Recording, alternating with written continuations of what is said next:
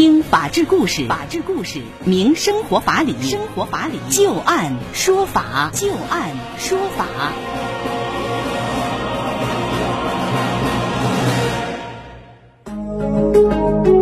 北京时间的十八点零三分，您现在正在关注收听的是石家庄广播电视台农村广播，在每天的傍晚六点到六点半为您带来的就案说法，我是志晶。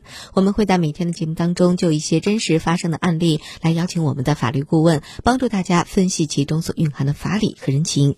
今天节目当中，我们将会连线的法律顾问是张玉柱律师。张律师您好，主持人好。听众朋友好，非常高兴啊，今天能够连线到张玉柱律师来帮助大家答疑解惑。今天节目当中，我们要和大家说到的两个案子啊，都和房产有关系啊。不满把房产留给继母，浙江的一名男子是吞吃了亡父的遗嘱原件，那么究竟这个复印件还有没有效呢？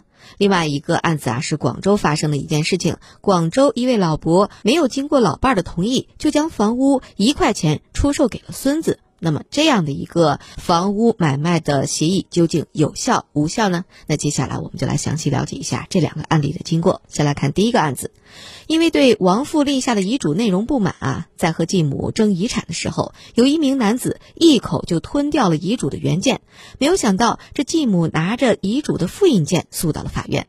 日前，浙江省德清县人民法院就审结了这样一起特殊的继承权纠纷案件。那么这份遗嘱的复印件究竟有没有法律效力呢？接下来来详细了解一下这个案例的经过啊。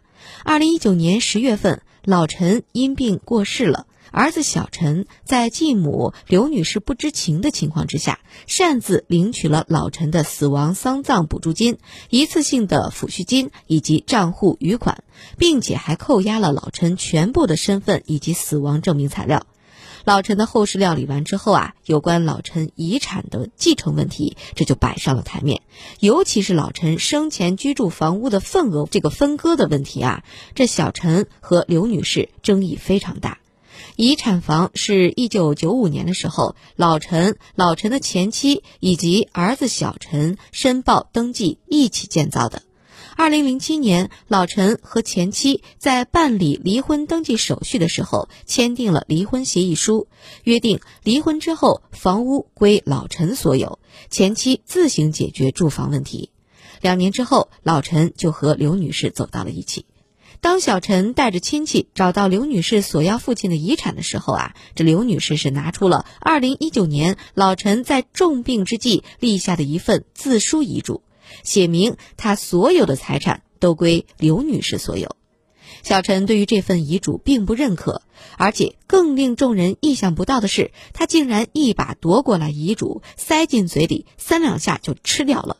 这个举动让本就剑拔弩张的双方矛盾是瞬间激化。刘女士随后就一纸诉状将小陈诉到了法院，要求继承老陈留下的这套房子。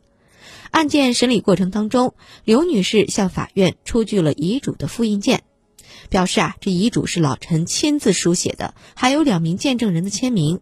但是遗嘱原件被小陈吞了，小陈也当庭承认遗嘱原件确实被他吞食。出庭的两名证人对于这个事实也是予以了佐证。承办法官经过审查认为，刘女士提交的老陈自书遗嘱虽然是一个复印件啊，但是小陈在庭审当中承认自己吞食了原件，而且还有两名证人对于这个事实是予以了佐证，因此法院对于这一份遗嘱的真实性是予以确认。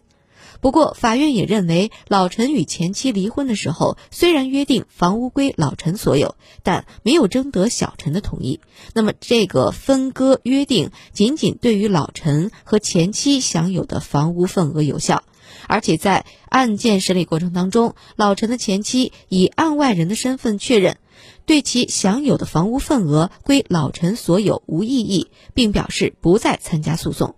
因此，法院依法确认老陈享有房屋三分之二的份额，小陈拥有三分之一的份额。也就是说，这个房屋仅有三分之二的份额是属于遗产范围的。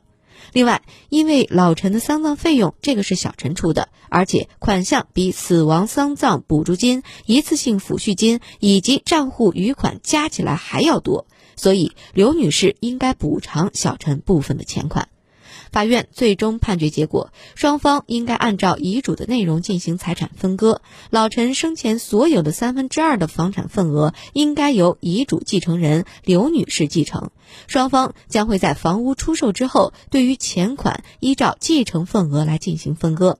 宣判之后，双方当事人都服判，没有提起上诉。那接下来我们就来听一听张玉柱律师啊对于这个案子的分析和点评。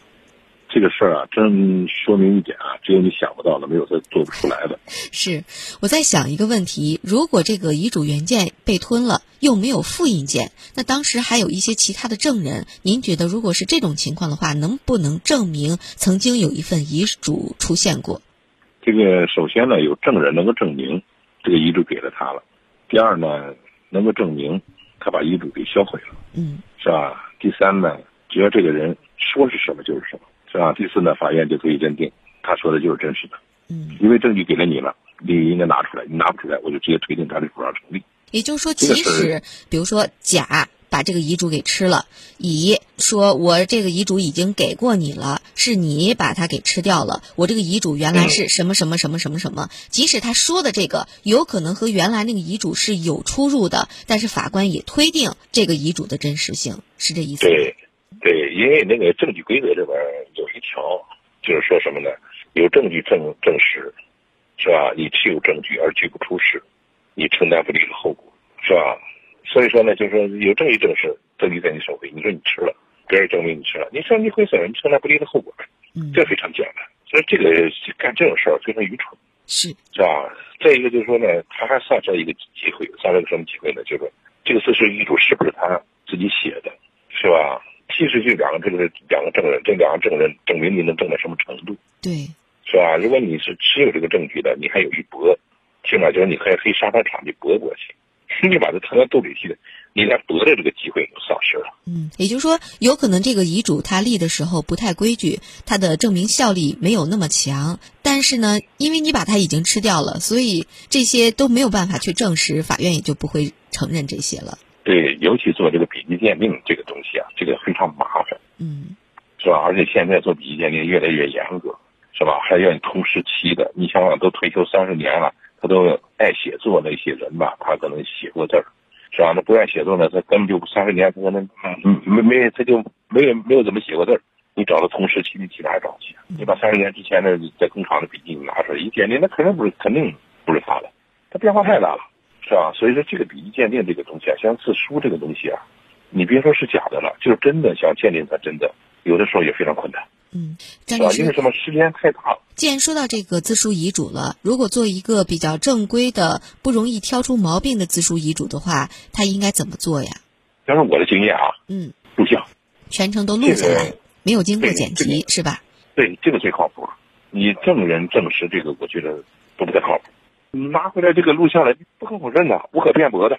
你证人时候，你还可以做鬼的，你还有做鬼的这种可能性的。比如说和这个证人是认识的，他可能有倾向性，倾向于某一方。有有倾向性，甚至他也可以做假证啊。像现在老百姓的这个钱少，如果要是马云挂了，是不是啊？找两个人去做假证，给他两个亿，这个东西我觉得太好找了，是不是啊？你钱足够多了，你这个受害人他就就干嘛了？还是钱少。所以说，你你给他的不足以打动他，不足以让他使得他冒这种险去。所以说，证人这个东西啊，可变性太大。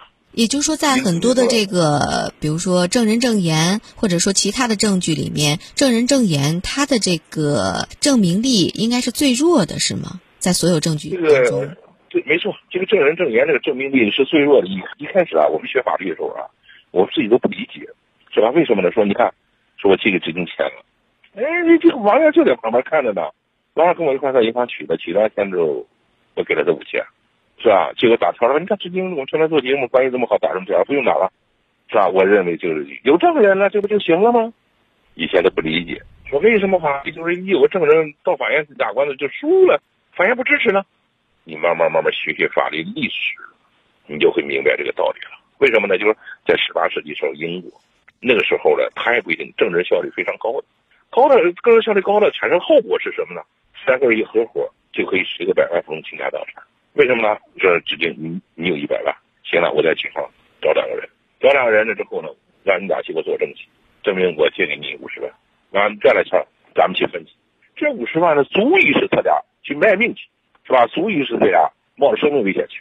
那你说，我打到法庭上，我们表演好一点，是吧？甚至我找两个专业的演员，声泪俱下，是吧？一把鼻涕一把泪，你说让法官挑不出任何毛病来，法官就一敲锤，指定行了，你就破产了。所以这种东西很多啊。后来就发现这样不行了，光凭证人不行，证明证人的效率是最低的。哦，看到这儿之后，我们就明白了，是吧？证人这个东西呢，你要是没有其他书证啊什么强硬的证据，你来支持，仅靠证人支持，这个东西呢不行。